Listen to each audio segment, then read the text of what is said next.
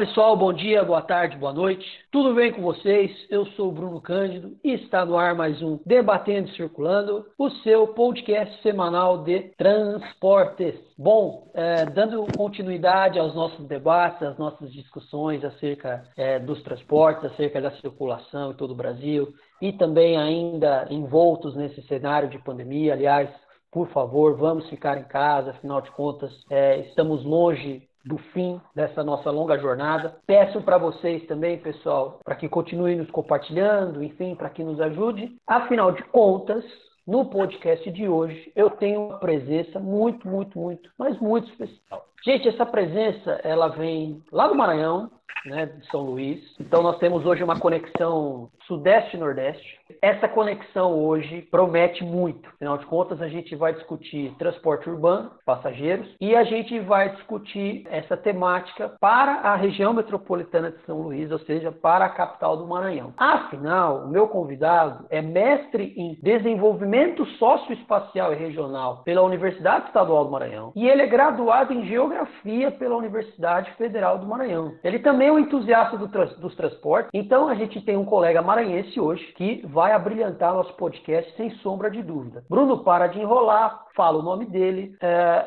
Juan Guilherme Costa Siqueira, como vai? É, bom dia, é Bruno. Bom dia a todos. É um prazer imenso eu ter essa oportunidade de dialogar com esse tema que é, de uma certa maneira, muito importante, que é sobre os transportes em geral e principalmente o transporte público. E é uma honra eu ser convidado, Bruno. Poxa, eu que, eu que agradeço por ter aceitado o convite, né? A gente sabe que em tempos de pandemia nós estamos até mais atarefados do que o normal e que, portanto, a gente muitas vezes, ao separar um tempinho para debater sobre os transportes e tal, para conversar, mostra, mostra empenho, tanto por parte do convidado, evidentemente, né? É, o comprometimento de nos atender, né? De, de ler nossa pauta, de, de ter essa, essa vontade, de ter esse anseio de contribuir com o nosso debate. Então, Juan, eu que agradeço desde já e vou te agradecer, inclusive, mais vezes, inclusive já te convidar para conversas futuras. Afinal de contas, o tema de hoje é um tema que eu também gosto muito. É, pode não ser o que eu mais gosto, mas eu gosto também, que é sobre o transporte urbano de passageiros, né? Sobretudo é, no, no, modal rodoviário, ou seja, é, transporte coletivo por ônibus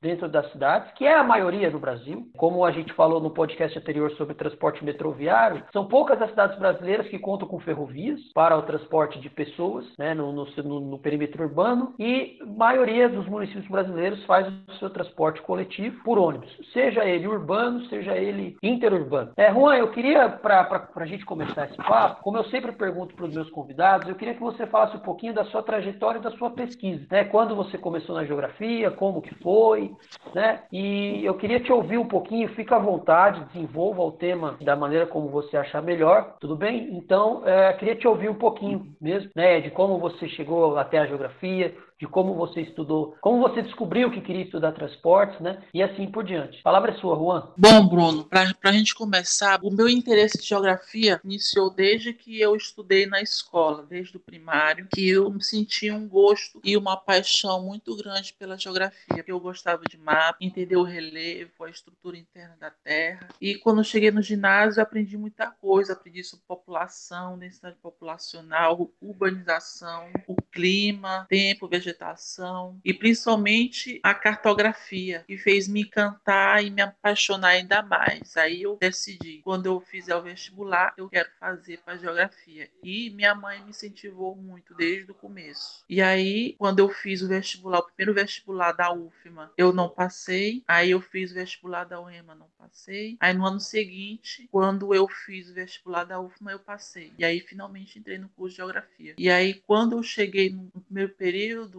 Gostei demais das disciplinas que foram ofertadas. Teve introdução à geografia, geografia política, geografia econômica, geologia, que eu me encantei bastante da disciplina, que estuda sobre a estrutura interna da Terra de uma maneira bem aprofundada. Aí ter pedologia, geografia urbana também, que eu achei interessante a disciplina. E aí, quando eu estava estudando na UFMA e pegando ônibus, eu tive essa paixão de entender sobre o ônibus, sobre o transporte público. E daí deu o interesse de eu fazer uma pesquisa sobre esse tema, sem saber que a geografia poderia aprofundar. Não tinha assim nem noção, né? Eu não tinha visto nenhuma discussão tal e tal. E aí, não, eu decidi, vou fazer monografia sobre transporte público. E a partir daí eu fiz pesquisa, estudei muito, me aprofundei muito. O ruim é que eu fiz tudo sozinho, porque meu orientador pouco me ajudou e eu me aprofundei muito nas leituras. Eu peguei uma referência que foi o Eduardo Alcântara Vasconcelos e eu peguei a, a dissertação de Rodrigo Giraldi na época, né? Eu participei do EIG Belo Horizonte, comprei esse livro, que uma colega minha me indicou dizendo que é bom. Eu comprei, li e aí quando eu li o capítulo sobre ele eu me encantei demais. Aí eu me senti com mais força para poder fazer essa monografia sobre transporte público. Foi graças a essa contribuição dele e eu cheguei até aqui. Foi assim uma emoção emoção grande demais. E na dissertação de mestrado só tendi a melhorar ainda mais, a crescer mais no ponto de vista da ciência. E aí busquei mais dados, busquei mais leituras, fiz mapas, fiz bons mapas sobre os fluxos de transporte que em nenhum trabalho de transporte público que eu encontrei aqui no Maranhão alguém fez e eu fiz. E eu fiz esses mapas bem atualizados que nem a SMTT e a MOB fizeram. Né? E, como eu vou comentar mais à frente sobre os estudos de origem e destino, eles não estão atualizados. Bom, pessoal, eu acho que por aí vocês já tiraram um pouquinho de, de conclusão a respeito da trajetória do, do, pesquisador, da trajetória do Juan. Ele já citou duas coisas muito importantes. Na verdade, eu vou falar de três. Né? Eu falo duas, mas eu vou falar de três. Primeiro, o Eduardo Vasconcelos e o Rodrigo Giraldi realmente são referências. Um é da sociologia, o Eduardo Vasconcelos. Trabalhou aqui na, na Companhia de Engenharia de Tráfego, aqui em São Paulo. É um cara brilhante. Ele realmente sabe muito de transporte urbano, de tráfego urbano, é, acima de tudo, sobre mobilidade, uma, numa perspectiva mais crítica. E o Rodrigo Giraldi Coco foi orientando do professor Márcio Rogério Silveira, lá da Federal de Santa Catarina. E o Rodrigo tem uma dissertação, tem também uma tese sobre transporte público. Né? A dissertação é sobre cidades aqui no interior de São Paulo, Bauru, Marília, Presidente Prudente. E ah, o doutorado dele, a tese dele é sobre o transporte coletivo na região metropolitana de Florianópolis. Então, também é um pesquisador de primeiríssima linha que debate bastante o transporte coletivo. O Juan também falou uma outra coisa interessante, que muitas vezes a nossa motivação por estudar um determinado tema vem muito mais de uma experiência do que necessariamente de alguma aula, de alguma leitura e assim por diante. Quando ele comentou que ao ir de ônibus à faculdade, isso despertou o interesse nele em estudar, a gente é, entende que muitos objetos de estudo com os quais nós nos deparamos passam a ser de nosso interesse quando a gente utiliza. Então é aquilo, muitas vezes a gente utiliza o, o ônibus rotineiramente e quer a partir desse uso tentar entender quais são as características, quais são as particularidades, né, quais, são as, quais são as problemáticas, ou seja, a gente quer explicar aquilo que nós usamos até como uma forma de deixar é, um material, de deixar um estudo para a população, propriamente dito. Né?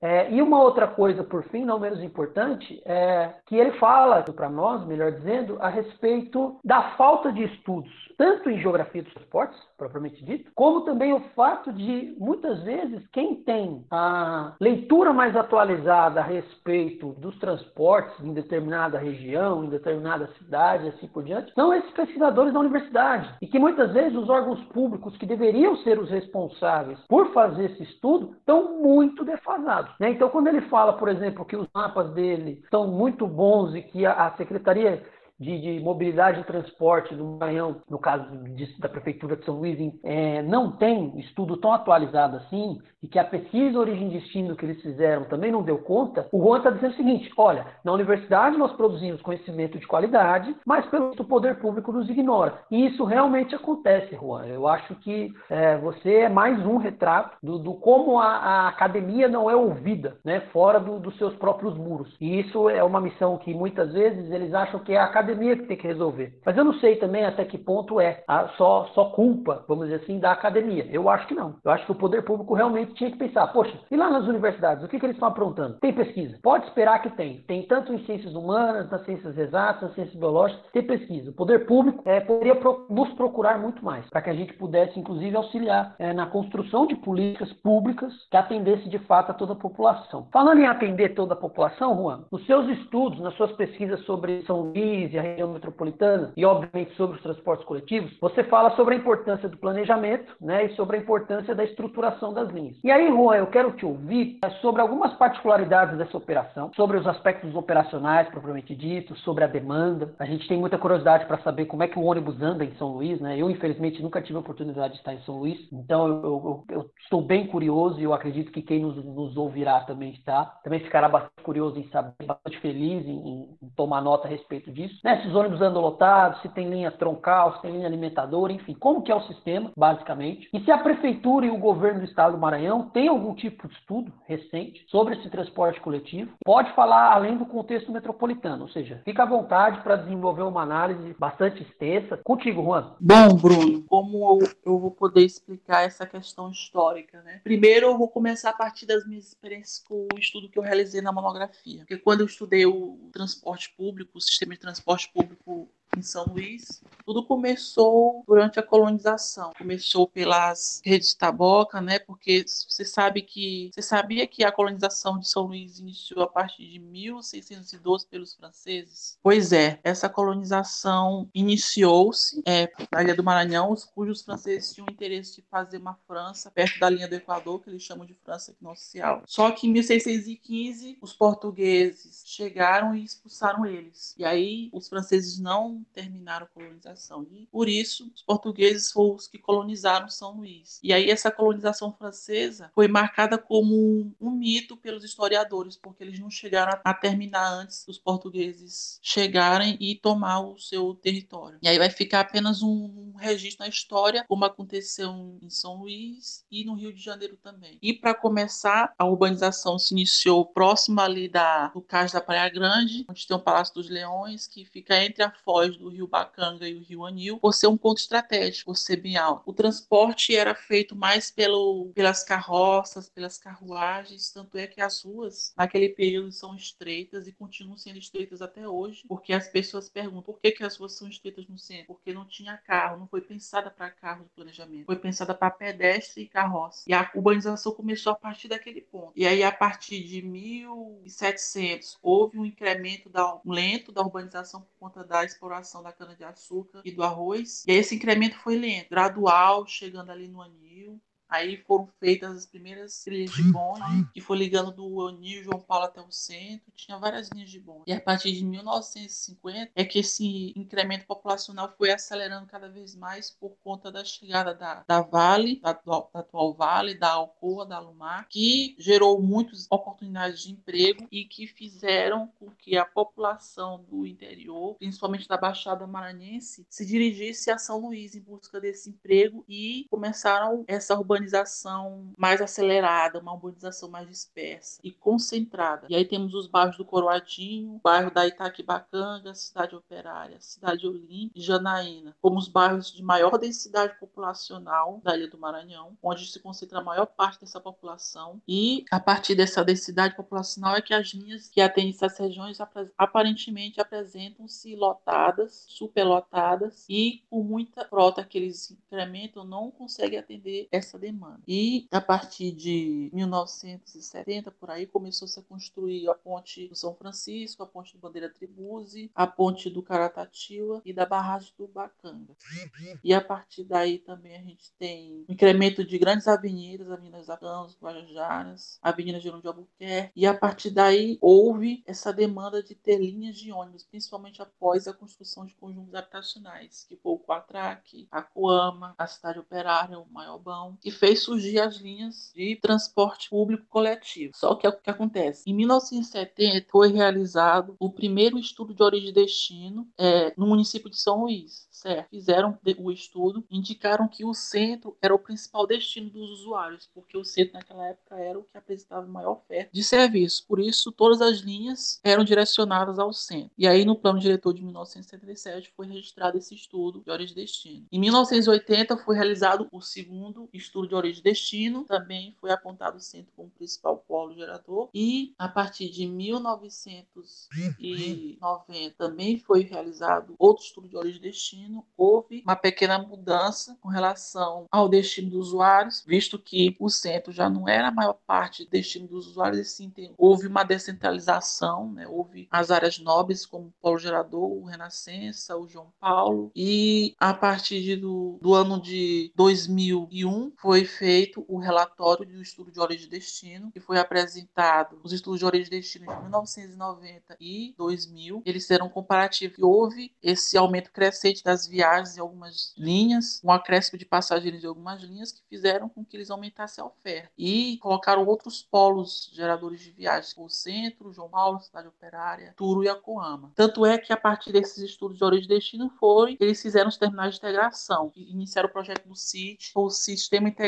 de Transportes. Aí fizeram as termi cinco terminais. O primeiro foi o terminal da Praia Grande, que foi justamente na área central de São Luís, e é o que integrou no início a maioria das linhas. E aí a partir de 2000 e 2003 foi feito, foi implantado o terminal de São Cristóvão, integrando mais linhas daquela região, que é próximo do aeroporto. E aí em 2004 foi feito o terminal da Coama, integrar um pouco daquela região nobre. Aí em 2005 foi construído o terminal do Distrito Industrial, que esse terminal fica localizado na área do, do Distrito Industrial, ou seja, praticamente na área rural de São Luís, integra aquelas linhas da zona rural. E por último foi construído o terminal da Coab, em 2006, que pega aquela região um pouco mais dentro de São Luís, entre, entre a região da Coama e do São Cristóvão. E o projeto do sistema do CIT foi o seguinte: foi justamente o que eles iriam fazer em São Paulo, mas não, não fizeram. Foi o seguinte: criar linhas alimentadoras nos bairros até os terminais, criar linhas troncais, que é dos, partindo dos terminais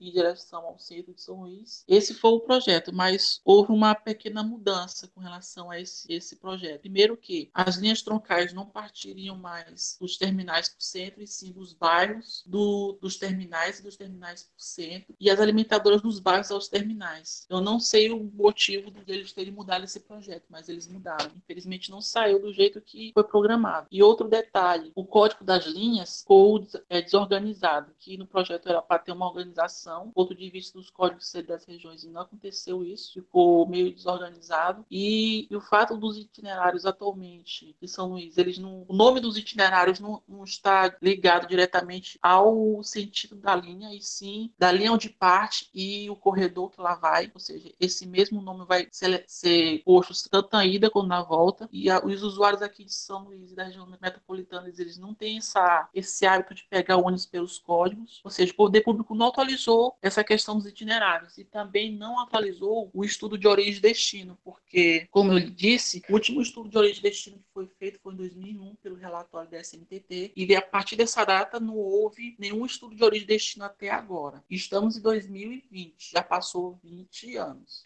e não há nenhum indício até o momento que eles vão realizar esse novo estudo de origem e destino e que estão fazendo. Não há nenhum desse indício. E o que acontece? Foi prometido desde 2003, após a implantação do sítio, que eles iam licitar o transporte público e esse sistema foi licitado só em 2016. Acredita? Porque os prefeitos de gestões anteriores não trabalharam na efetivação desse sistema. Foi só na atual gestão. E foi do Edivaldo Holanda que ele se concretizou. Ou seja, ele realmente licitou o sistema, a qualidade do transporte público melhorou bastante. Nós temos frota climatizada, já chegamos a 30% com essa frota climatizada. É uma das maiores frotas climatizadas do Nordeste. Ou seja, essa gestão trabalhou muito na melhoria da qualidade do transporte público. E com a gestão do Flávio Dino melhorou bastante no ponto de vista da frota do sistema transporte metropolitano metropolitano, que é o semi-urbano, porque ele criou a MOB, um órgão que visa dar gestão no sistema de transporte semi-urbano, que antes não tinha nenhum órgão estadual para isso. E aí houve essa organização, e antes das linhas semi-urbanas, e tinha a gestão, era a SMTT de São Luís, ou seja, que não tinha nenhum órgão do Estado, e após essa criação dessa MOV, é que houve uma melhoria da gestão e do, do financiamento. E aí esse órgão fez um, uma cobrança com essas empresas semi-urbanas de renovar sua frota e desativar os ônibus com mais de 10 anos, que, que é o que está sendo feito agora. E aí as empresas que não cumpriram com essa meta do semi-urbano de desativar sua frota após 10 anos acabaram saindo do sistema e as que estavam cumprindo essa meta com renovação é que acaba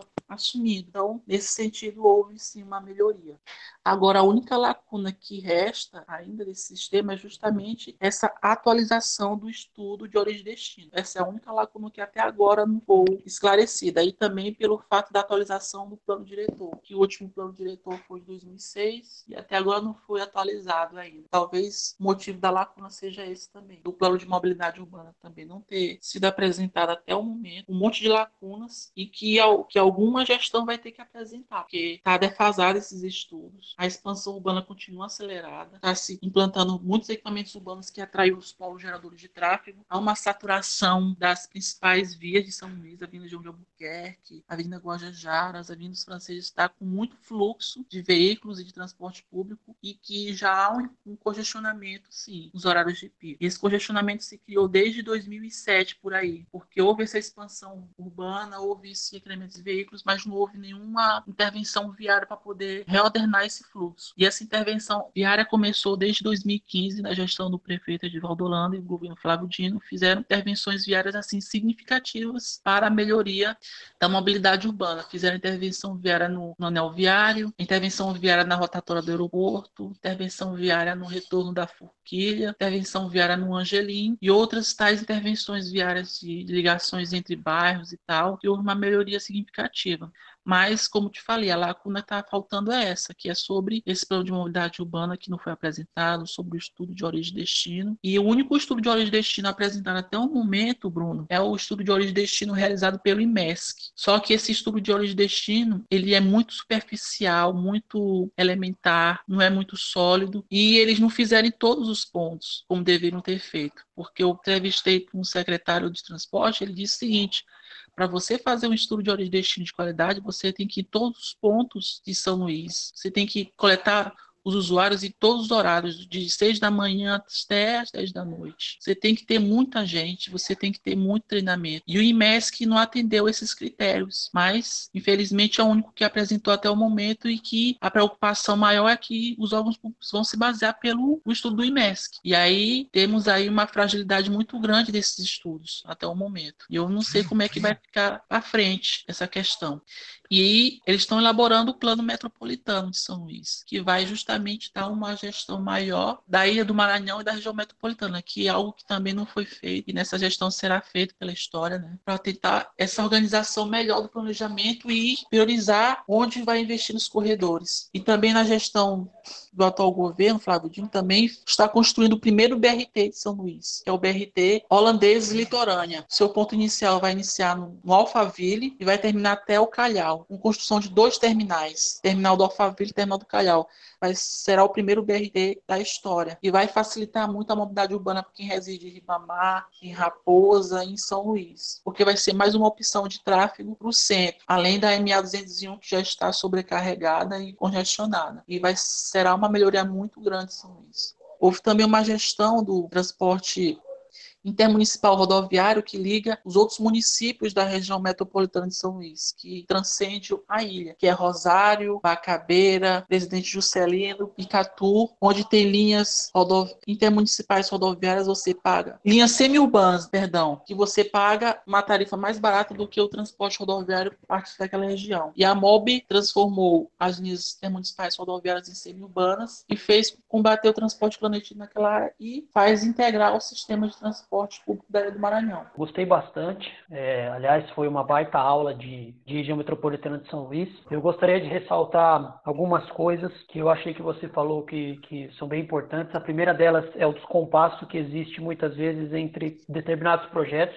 Você fala, por exemplo, em relação ao plano diretor e sua defasagem. Pode parecer óbvio, mas é, é a verdade. Um plano diretor não pode estar defasado em relação a, a outros planos de seja de mobilidade urbana, seja de habitação, de reordenamento do uso do solo. Poxa, porque se você faz um plano super eficiente, né, um plano muito bonito, muito abrangente para o transporte coletivo e o plano diretor está defasado, alguma coisa vai dar errado, seja no começo, seja no meio, seja no final. Então, você falou algo muito importante, que realmente era para o plano diretor ter acompanhado esse processo. É, uma outra coisa que você falou e que realmente aqui à distância a gente nota, ainda que de maneira, né, de maneira distante, afinal de contas a gente é, é, acompanha muitas vezes só algumas notícias e tudo mais, e é óbvio, você por ser pesquisador tem muita profundidade no tema, é em relação à climatização da frota em São Luís. É, parece também muito bobo, mas poxa gente, no Nordeste Nordeste faz muito calor, né? E são poucas as cidades nordestinas hoje, sobretudo as capitais, que têm frota climatizada.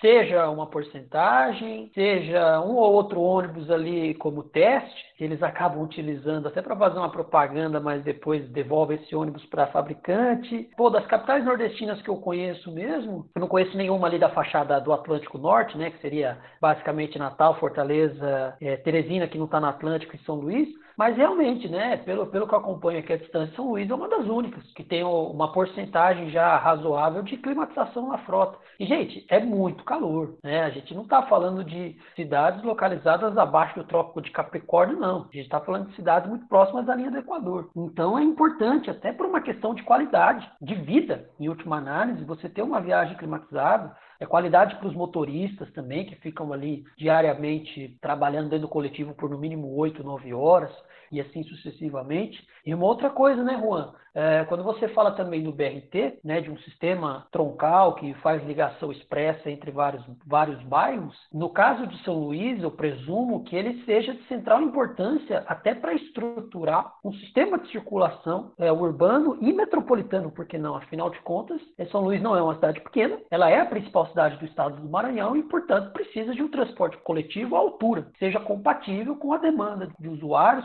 com as necessidades de circulação também. Então, eu acho que você, é, desde quando narrou a, a história da, da, da, ilha de São Luís, ali desde a colonização até os dias de hoje, você mostra o que? A estruturação do espaço urbano, que é interessantíssima, né? que São Luís mostra um conjunto de características muito únicas e que mostra também, ao final das contas, que hoje o transporte coletivo tem que, em certa medida, atender a demanda onde ela está. Né? Não adianta nada fazer uma, um grande plano de reestruturação urbana se a demanda não está contida nesses espaços. Resumindo, o ônibus ele tem que acompanhar, em certa medida, é, os principais contingentes populacionais para, de fato, é, propiciar esses deslocamentos. Resumindo, né, trocando em, em, em miúdos, não dá para reinventar a roda, não dá para fazer algo totalmente inovador. Bom, é, Juan, a gente avançando agora um pouquinho, eu queria que você falasse é, em relação aos terminais. Você comentou da construção de alguns terminais, você falou inclusive coisa que era para ter sido feita em São Paulo e acabou não, não sendo feita também. Enfim, aqui a gente tem determinados problemas de ordem política que são muito complicados e aqui em São Paulo, pelo menos, nós não temos um diálogo muito eficiente entre prefeitura e governo do estado. Isso não vale só para a capital, isso vale para todos os outros municípios. A empresa metropolitana de transportes urbanos não dialoga com a São Paulo Transporte, né? Uma é, uma é intermunicipal, outra é municipal eh, que não dialoga com as empresas de ônibus de cada município, enfim. Né? Aqui o diálogo ele é muito deficitário. Diante disso, uh, como a gente vive num, num, momento de pandemia, né, em meio ao coronavírus e tudo mais, algo completamente novo para a nossa geração, a gente sabe que terminal de ônibus normalmente tem um potencial de aglomeração de pessoas muito grande, até porque é um ponto de encontro, né? um ponto de transferência de uma linha para outra, normalmente desenvolve-se um comércio no entorno desses terminais, né? muitos bares, restaurantes, lanchonetes, e até algumas lojas também para vender roupas, é, algumas lojas de móveis, calçados também, assim por diante. E, e que, portanto, é, você aglomera pessoas e atividades econômicas de maneira geral. A minha pergunta para ti, Juan, é o seguinte: se de fato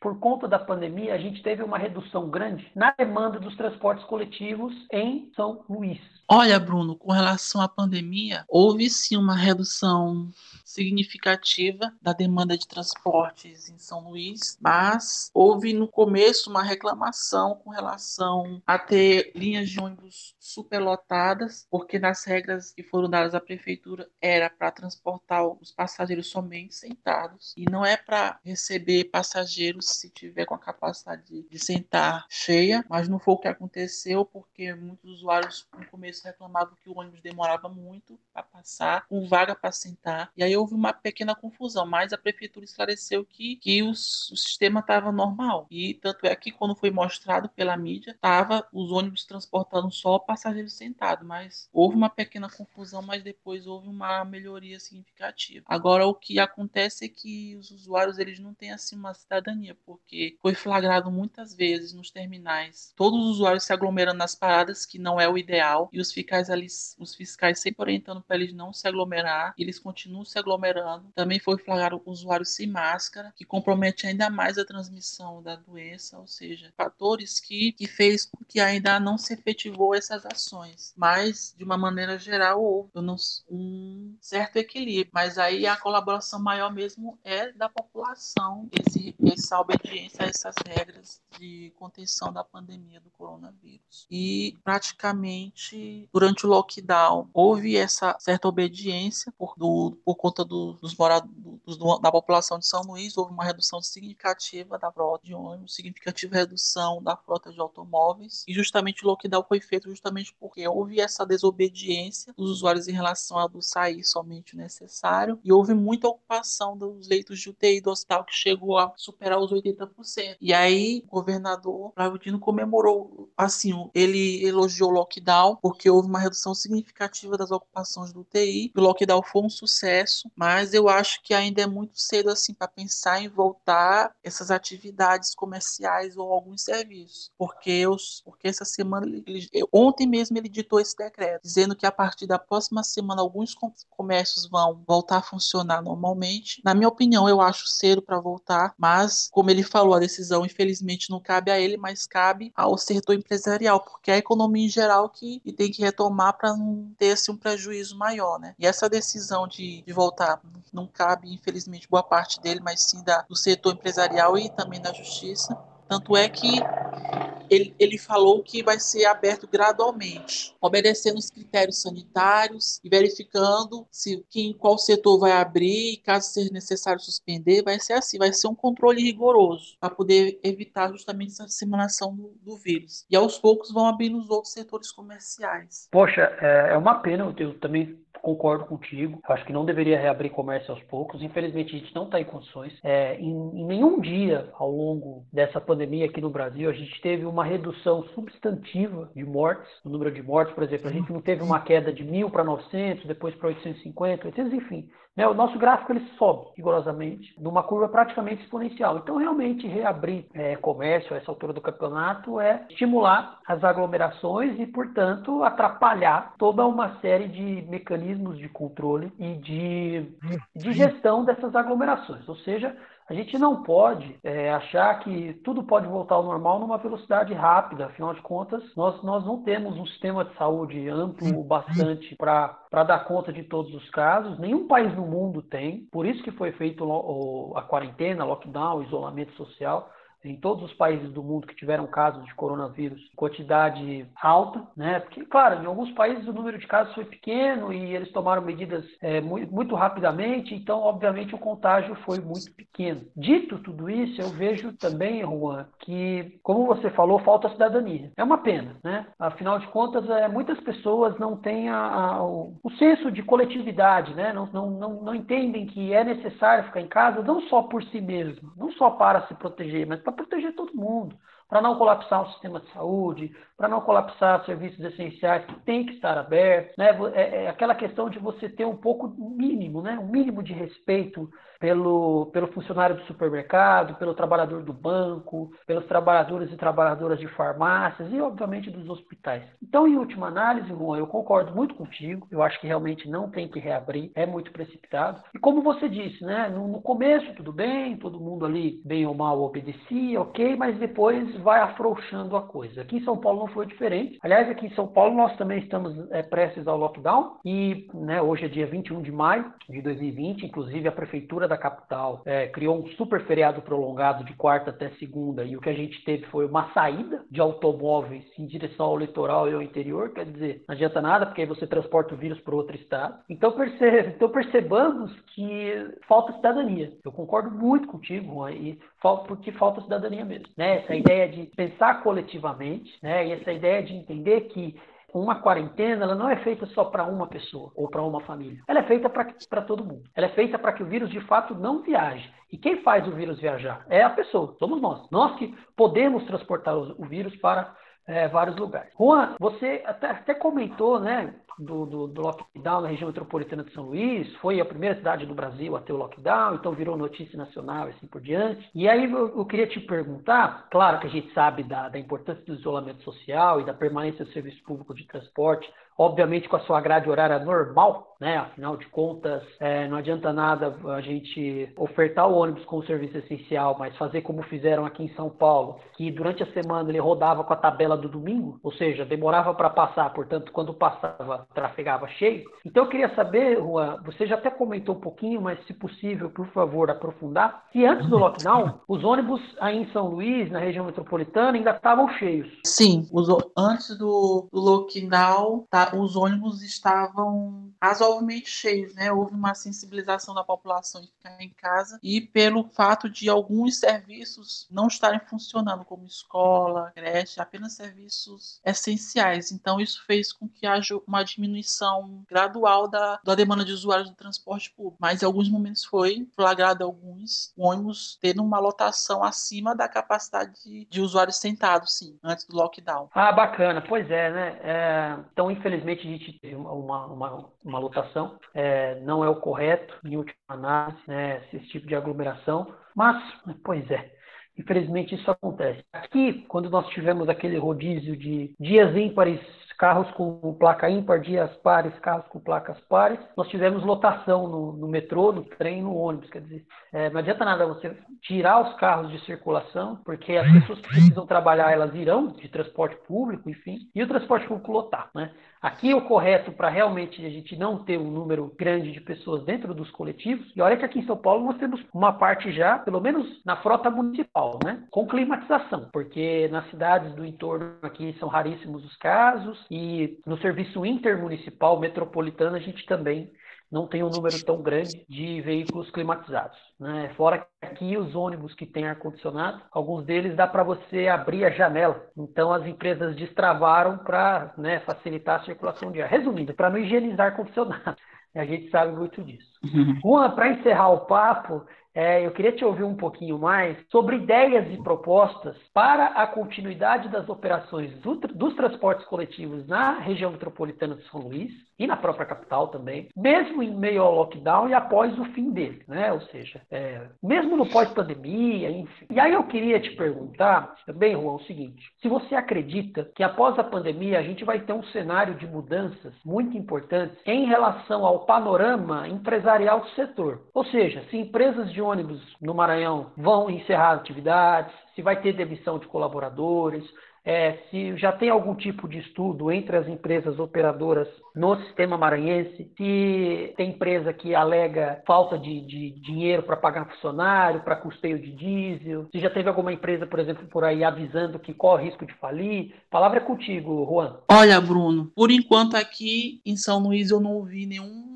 uma ameaça de empresa que vai demitir funcionário, não. Agora, com relação a essa questão da pandemia, foi feito um acordo com o governo federal e com as empresas de transporte público, um acordo de redução da jornada de trabalho dos trabalhadores, sendo que as empresas vão pagar 60% e o governo vai pagar os outros 40%. Houve um acordo entre eles lá, uma parte vai, pagamento vai vir do governo federal e outra parte dos empresários para justamente não demitir esses trabalhadores. Agora, eu vi uma notícia notícia do, do Facebook sobre o ônibus de transporte dizendo que há essa ameaça de, de demissão de trabalhadores no ponto de vista nacional, mas só que do ponto de vista aqui de São Luís eu não vi nenhuma ameaça nesse sentido, não. O que eu apenas percebi foi algumas denúncias de que algumas empresas não estavam cumprindo a jornada de trabalho acordada com o governo federal, mas não houve nenhuma ameaça nesse sentido. E com relação a esse atual sistema seria na pós-pandemia, eu não tenho assim o que dizer, o que vai acontecer, porque essas decisões não podem vir, não virão apenas da prefeitura, mas do setor da economia em geral. Então, será muito difícil prever o que vai acontecer na economia após a pandemia. Muito difícil. Agora, o fato é que os os cinco terminais que foram implantados na Ilha do Maranhão, eles não são suficientes para atender essa demanda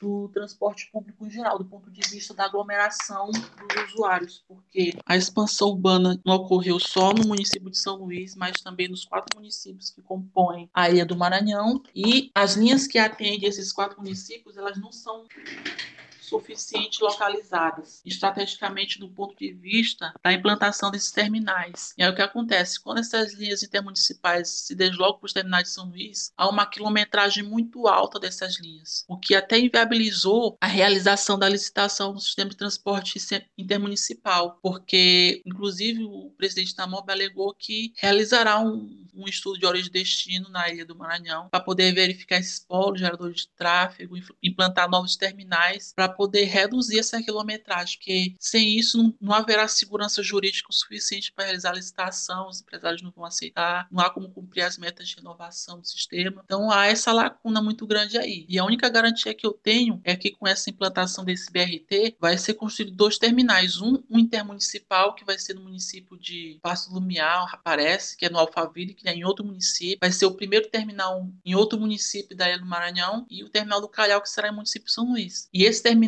do Alphaville será estratégico porque vai reduzir a quilometragem das linhas de ônibus que vêm da Raposa, que os ônibus que vêm da Raposa são os que apresentam maior quilometragem do transporte público. Então, eu espero que com a construção desse terminal haja sim uma melhoria significativa da, da, da redução da quilometragem, da facilitação da integração e, em consequência, a melhoria do transporte público, dessa descentralização de alguns terminais, porque eles já estão sobrecarregados, tanto de linhas de ônibus quanto de passageiros nas paradas. Bom, Juan, que bom que você também deu um panorama. Aliás, é, queria inclusive tecer um comentário a respeito do fato de você ter comentado que pode vir a ser o primeiro terminal é, fora da capital. Muitas pessoas podem pensar, poxa, mas isso não se repete em cidades como São Paulo, Rio de Janeiro, é, repete sim. Né? É, aqui em São Paulo nós, temos, nós não temos um número tão grande de terminais é, intermunicipais, né, fora da, da, da, metrópole, aliás, perdão, fora da capital, né, fora, fora de São Paulo mesmo. Uh, nós, nós temos inclusive esforços muito recentes constru, para a construção de corredores de ônibus uh, metropolitanos. Tem um que passa inclusive aqui perto da minha casa, em Osasco. Tem um terminal aqui na divisa com Carapicuíba. Terminal super novo, não tem nem dois anos de inauguração. E tem um na minha cidade que sempre foi um terminal urbano, metropolitano, mas não tinha ali as características adequadas, então foi a prefeitura que fez esse terminal lá na década de 90, que hoje está sendo readequado com verba do governo do estado para se tornar um terminal metropolitano. Então essa realidade não é só maranhense, mas brasileira. O que é uma pena, né, Juan? Afinal de contas, a gente precisa de infraestrutura, né? A gente precisa de, de, de uma organização dos fluxos, afinal de contas, um terminal é de ônibus é para isso, é para a gente organizar todo mundo, né? Para não ficar embarques e desembarques em pontos distribuídos pela cidade, portanto, sem nenhuma segurança para o usuário. Então, o, Juan, né, a respeito disso tudo que você falou, então eu queria já agradecer. Eu acho que foi uma aula muito bacana sobre o transporte urbano em São Luís. É, você traz uma perspectiva do planejamento que é muito importante e a gente realmente precisa é, pensar como que o espaço urbano é construído, como ele é desconstruído, né, de como que as pessoas são colocadas em relação à sua relevância, afinal de contas, é, o transporte coletivo de passageiros tem que ser feito para as pessoas e não feito para a empresa, não feito para o poder público mostrar serviço. É, ele tem que ser feito para quem usa, né? ele tem que ser feito pensado em quem usa, essencialmente. Essa é a primeira é, prioridade que muitas vezes, inclusive, não é colocada em, em pauta. Né? Muita gente vai, acaba achando que uma obra pública é feita só com o cunho é, eleitoral, só com o cunho é, demonstrativo. Infelizmente, muitos tratam assim, mas não era para ser. A gente sabe que, é, do ponto de vista é, político e do ponto de vista social, isso deveria ser muito diferente. Resumindo, um terminal de ônibus não pode ser feito para ser inaugurado só na época da eleição. Ele tem que ser feito porque as pessoas precisam se deslocar. Eu acho que é basicamente isso. Então, Juan, eu te agradeço. É, eu, inclusive, passo a palavra para você, para que você faça um encerramento umas palavrinhas finais. É, já te convoco, inclusive, para próximas para próximos debates, para próximas ocasiões. Afinal de contas, foi um debate muito produtivo, muito bacana. E de verdade, meu amigo, espero contar contigo para próximas é, ocasiões. Para encerrar, eu agradeço muito pela oportunidade de participar desse debate, minha oportunidade em ser convidado e pela oportunidade em realmente em contribuir com essas discussões acerca do transporte público e, e, com relação com a pandemia. E eu estou muito honrado em entrar e se sentir incluído nessa discussão sobre o espaço geográfico e apresentar as, os resultados que eu realizei na minha pesquisa, na minha monografia, na minha dissertação de mestrado. E eu estarei honrado sim em ser convidado nos próximos debates. E estamos por aqui, viu? Qualquer coisa é só chamar que a gente contribui sem dúvida. Bom, vai ser chamado sem dúvida, prepare-se, né, Juan? Eu acho que o debate foi bem produtivo e, portanto, eu só tenho que agradecer pela sua presença e eu espero que, de coração, os nossos ouvintes, as pessoas que acompanham o nosso blog, nosso trabalho, gostem bastante desse nosso papo. Juan, grande abraço. Esse é o nosso Debatendo e Circulando, vai ficando por aqui. Cuidem-se, tudo bem, pessoal? Fiquem em casa. Ouçam nosso podcast, curtam, comentem, compartilhem, inscrevam-se no YouTube, acompanhem-nos também agora pelo Anchor, né? ou seja, Spotify, Castbox, Google Podcast, enfim. Agora estamos difusos em mais plataformas, afinal de contas, a nossa ideia é justamente fazer com que esse podcast cresça e fazer com que debates de tamanha relevância, como esse que a gente teve hoje, como os anteriores também, sejam levados a um público cada vez maior e para que a gente realmente consiga difundir esse conhecimento científico para todo o nosso Brasil. Tudo bem? Pessoal, beijo grande. Esse foi mais um Debatendo e Circulando. Até mais. Tchau, tchau.